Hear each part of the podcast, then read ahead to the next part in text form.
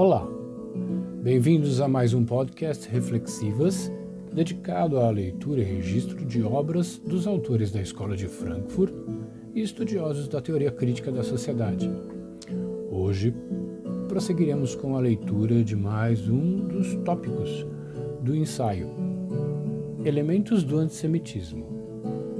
Limites do Esclarecimento, encontrado na obra Dialética do Esclarecimento, Jorge Zahar, editor, e de autoria de Theodor Adorno e Max Horkheimer. Vamos ao texto. Tópico 7. Não há mais antissemitas. Os últimos foram os liberais que queriam exprimir sua opinião antiliberal. A distância que a nobreza e os militares guardavam dos judeus era, no ocaso do século XIX, uma simples atitude reacionária. Personagens modernos eram os Alvard e os Nuppenkus, Nota 8. Knuppenkus, literalmente Kunz, do porrete, do cacetete, entre parênteses, Knippel, fecha parênteses.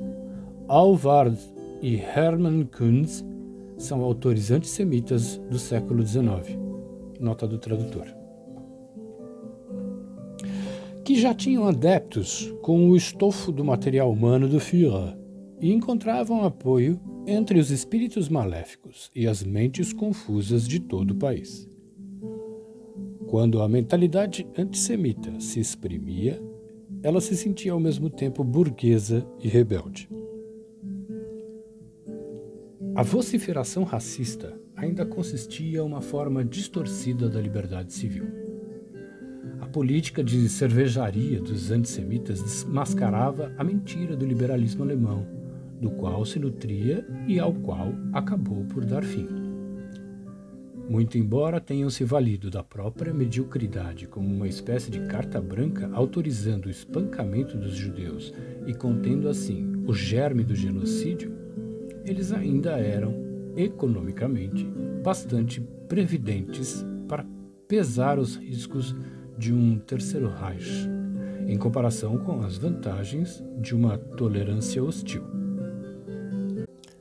O antissemitismo ainda era um tema aberto à escolha subjetiva, e a decisão referia-se especificamente a ele.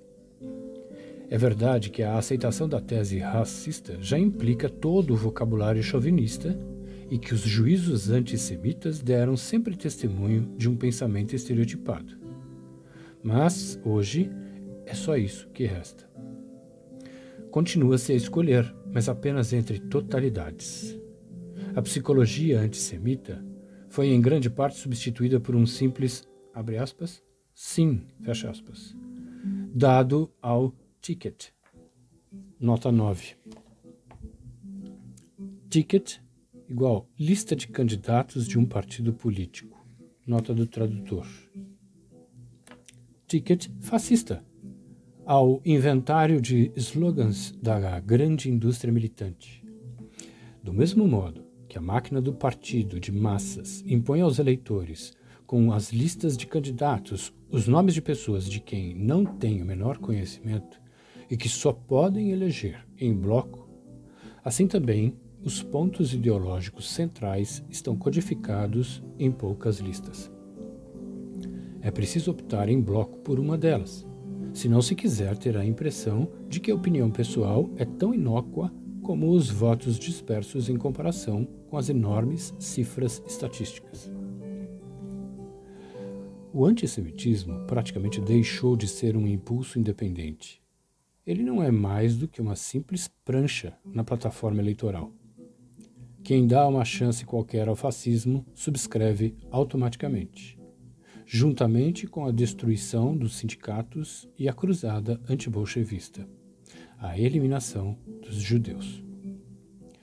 A convicção por mais mentirosa que seja, do antissemita, foi substituída pelos reflexos pré-determinados dos expoentes despersonalizados de suas posições.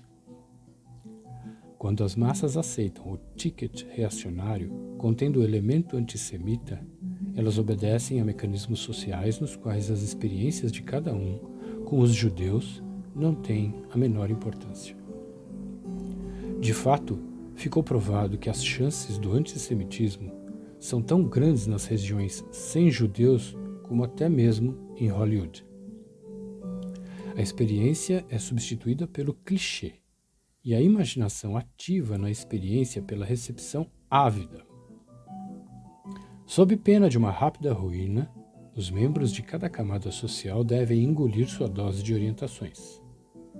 Eles têm que se orientar tanto no sentido de se informarem sobre os modelos de aviões mais recentes, quanto no sentido da adesão a uma das instâncias dadas do poder. No mundo da produção em série, a estereotipia, que é o seu esquema, substituiu o trabalho categorial. O juízo não se apoia mais numa síntese efetivamente realizada, mas numa cega subsunção. Se, numa fase histórica primitiva, julgar consistia num rápido discriminar capaz de desfechar sem hesitação a seta envenenada, nesse meio tempo a prática da troca e a administração da justiça fizeram seu trabalho.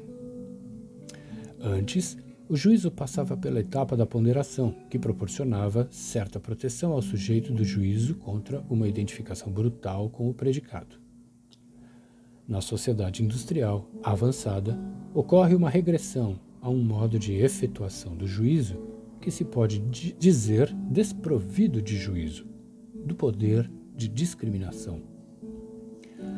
Quando o fascismo substituiu no processo penal os procedimentos legais complicados por um procedimento mais rápido, os contemporâneos estavam economicamente preparados para isso.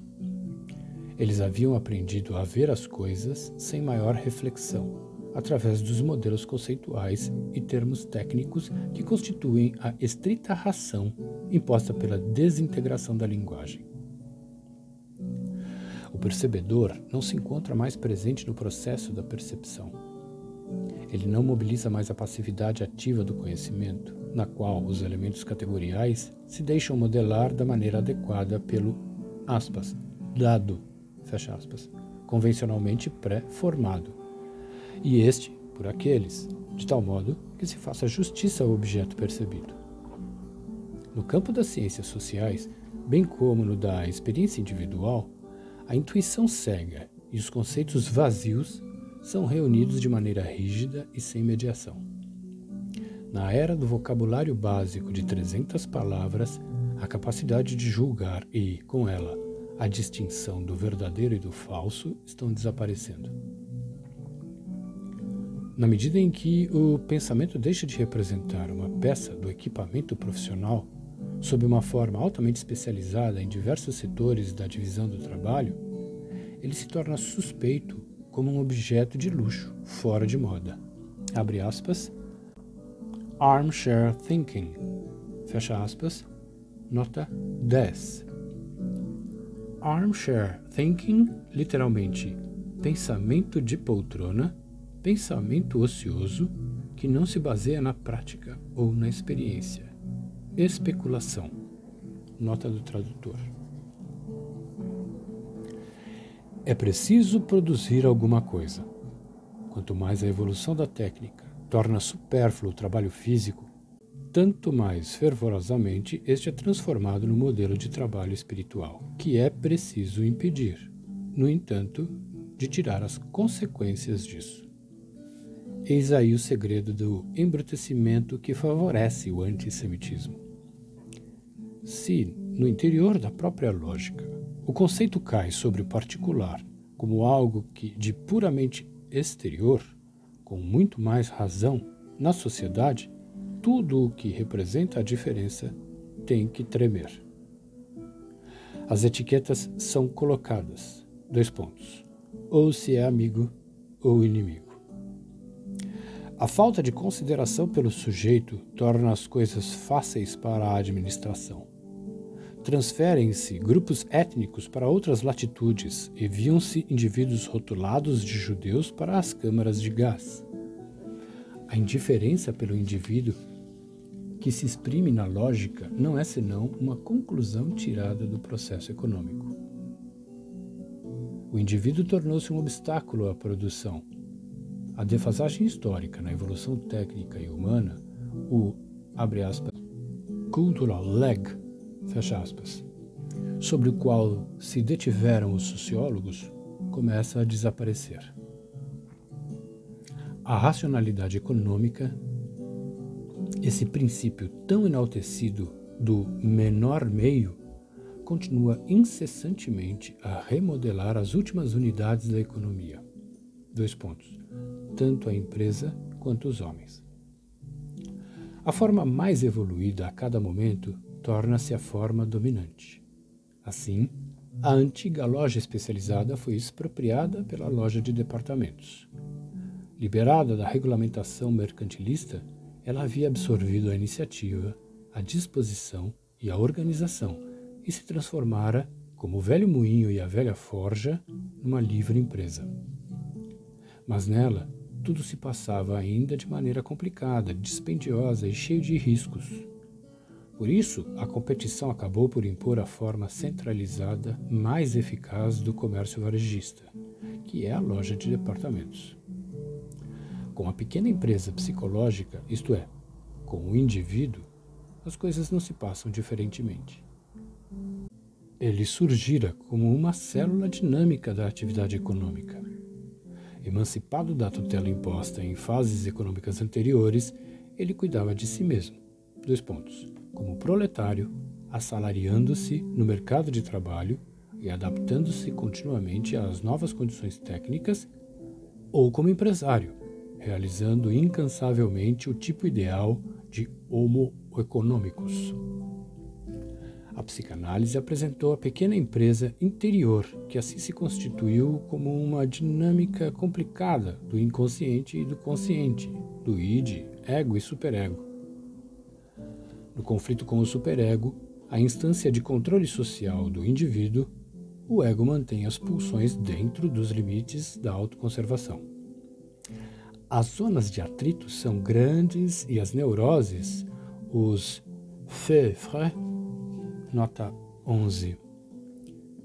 Despesas acidentais, que se acrescentam às despesas principais. Nota do tradutor. Dessa economia pulsional são inevitáveis. Não obstante, a complicada aparelhagem psíquica possibilitou a cooperação relativamente livre dos sujeitos em que se apoiava a economia de mercado. Mas na era das grandes corporações e das guerras mundiais, a mediação do processo social através das inúmeras mônadas mostra-se retrógrada. Os sujeitos da economia pulsional são expropriados psicologicamente e essa economia é gerida mais racionalmente pela própria sociedade. A decisão que o indivíduo deve tomar em cada situação não precisa mais resultar de uma dolorosa dialética interna da consciência moral, da autoconservação e das pulsões. Para as pessoas na esfera profissional, as decisões são tomadas pela hierarquia, que vai das associações até a administração nacional. Na esfera privada, pelo esquema da cultura de massa, que desapropria seus consumidores forçados de seus últimos impulsos internos. As associações e as celebridades assumem as funções do ego e do superego, e as massas, despojadas até mesmo da aparência de personalidade, deixam-se modelar muito mais docilmente, segundo os modelos e palavras de ordem dadas, do que os instintos pela censura interna. Se no liberalismo a individuação de uma parte da população era uma condição da adaptação da sociedade em seu todo ao estágio da técnica, hoje o funcionamento da aparelhagem econômica exige uma direção das massas que não seja perturbada pela individuação. A orientação economicamente determinada da sociedade em seu todo, abre parênteses, que sempre prevaleceu na constituição física e espiritual dos homens, fecha parênteses, provoca a atrofia dos órgãos do indivíduo que atuavam no sentido de uma organização autônoma de sua existência. Desde que o pensamento se tornou um simples setor da divisão do trabalho, os planos dos chefes e especialistas competentes tornaram supérfluos os indivíduos que planejam sua própria felicidade. A irracionalidade da adaptação dócil e aplicada à realidade torna-se, para o indivíduo, mais racional do que a razão. Se outrora os burgueses introjetavam a coação em si mesmos e nos trabalhadores como um dever de consciência, agora o homem inteiro tornou-se o sujeito objeto da repressão.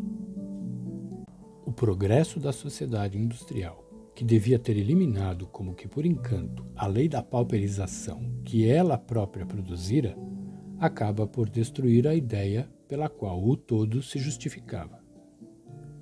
O homem enquanto pessoa, enquanto portador da razão. A dialética do esclarecimento transforma-se objetivamente na loucura. A loucura é, ao mesmo tempo, uma loucura da realidade política.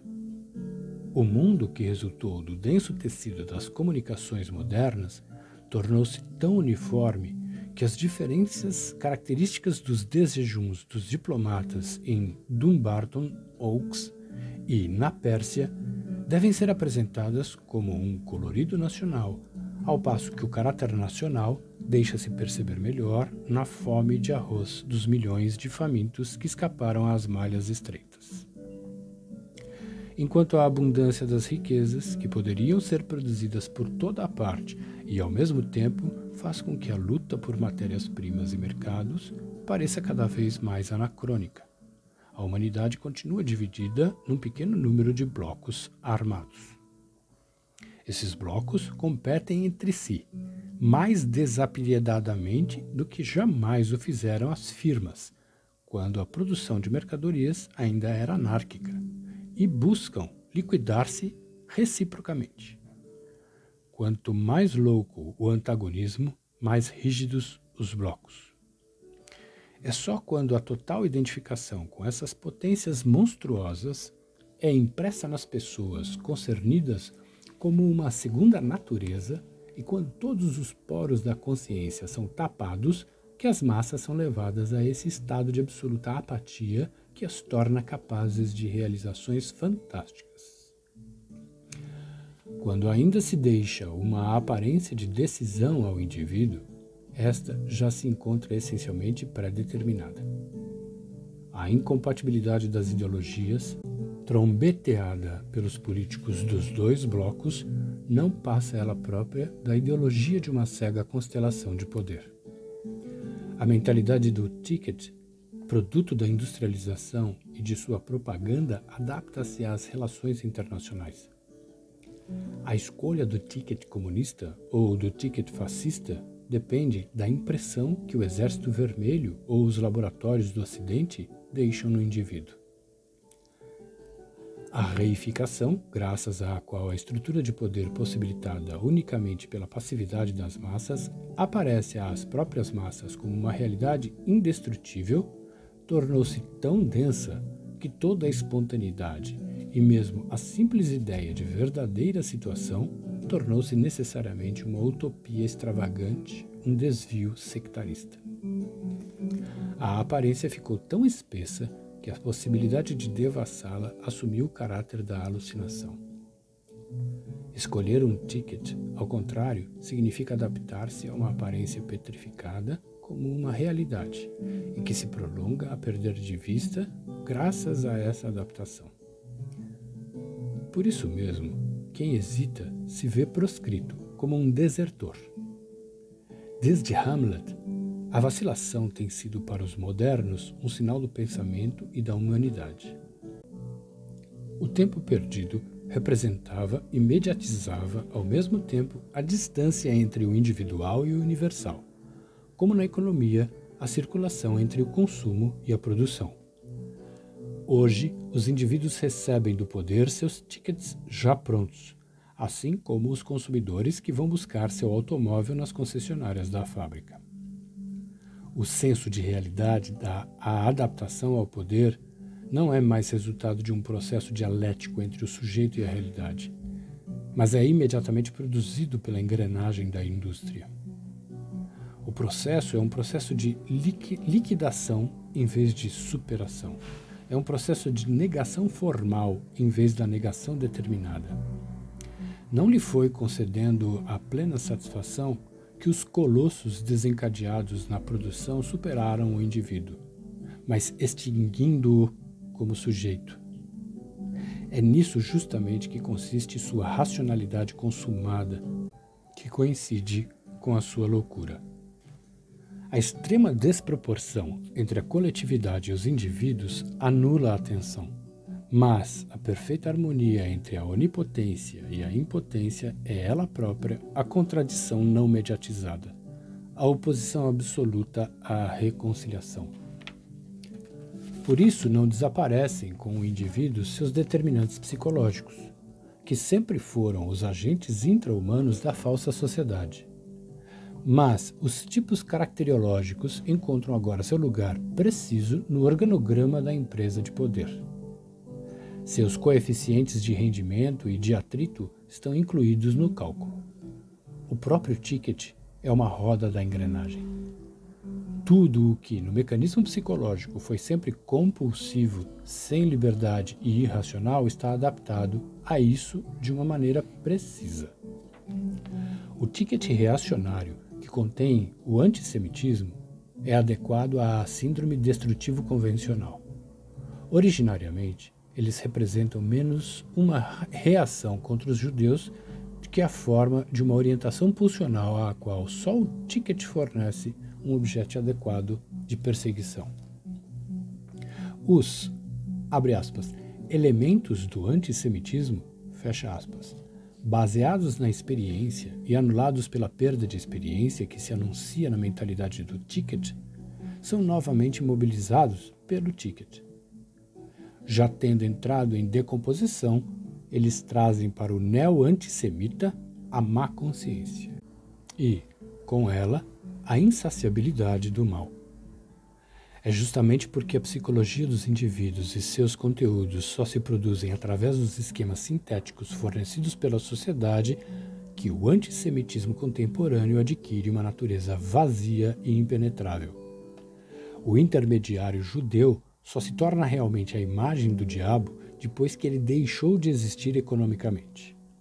Isso facilita o triunfo e torna o pai de família antissemita um espectador irresponsável da tendência histórica irresistível que só intervém quando exige seu papel como empregado do partido ou das fábricas que fabricam o gás para os campos de extermínio.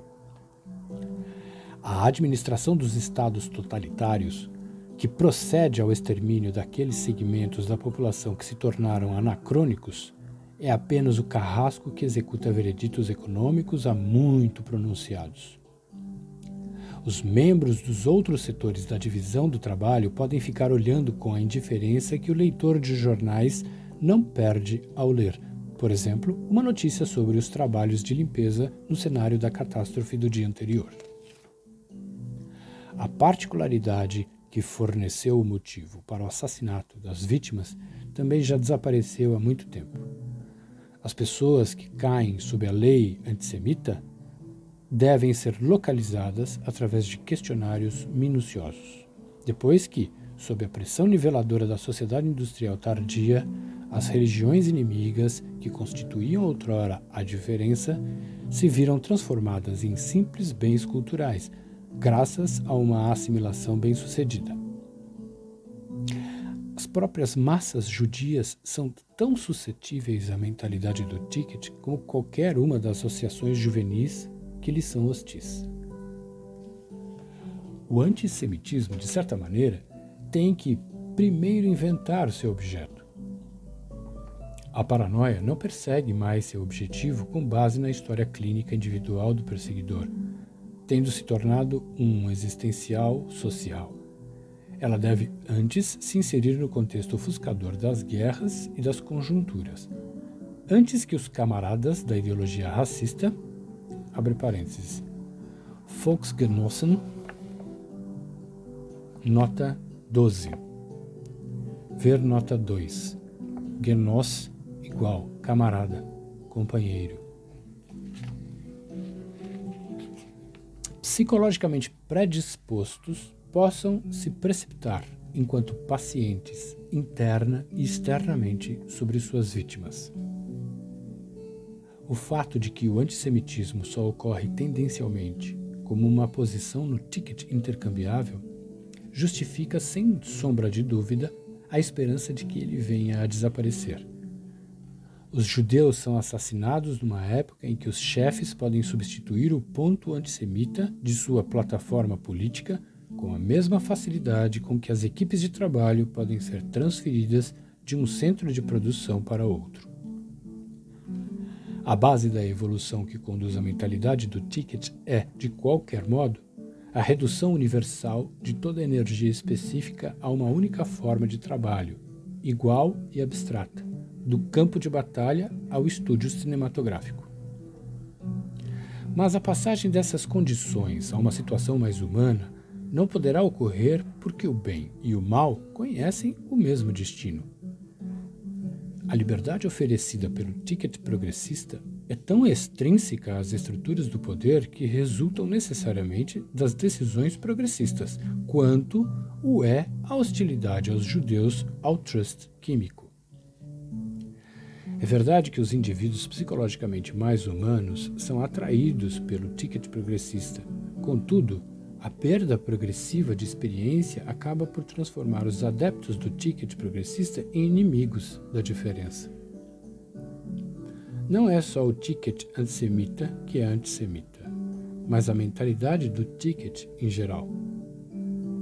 A raiva feroz pela diferença é teleologicamente imanente a essa mentalidade e está, enquanto o ressentimento dos sujeitos dominados da dominação da natureza, pronta para se lançar contra a minoria natural, mesmo quando eles são os primeiros a ameaçar a minoria social.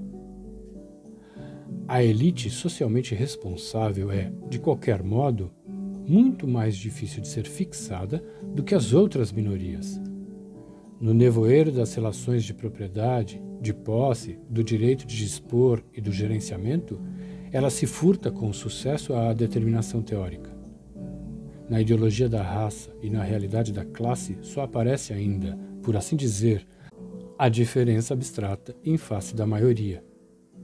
Mas se o ticket progressista tende para algo pior do que o seu conteúdo, o conteúdo do ticket fascista é tão vazio que ele só pode ser mantido de pé como um sucedâneo do melhor, graças aos esforços desesperados dos logrados. O que ele contém de horrível é a mentira manifesta e, no entanto, persistente. Ao mesmo tempo que não admite nenhuma verdade com a qual possa ser confrontado, a verdade aparece negativamente, mas de maneira tangível, em toda a extensão das contradições desse ticket. Dessa verdade, os destituídos do poder de julgar só podem ser separados pela perda total do pensamento. O próprio esclarecimento em plena posse de si mesmo e transformando-se em violência, conseguiria romper os limites do esclarecimento.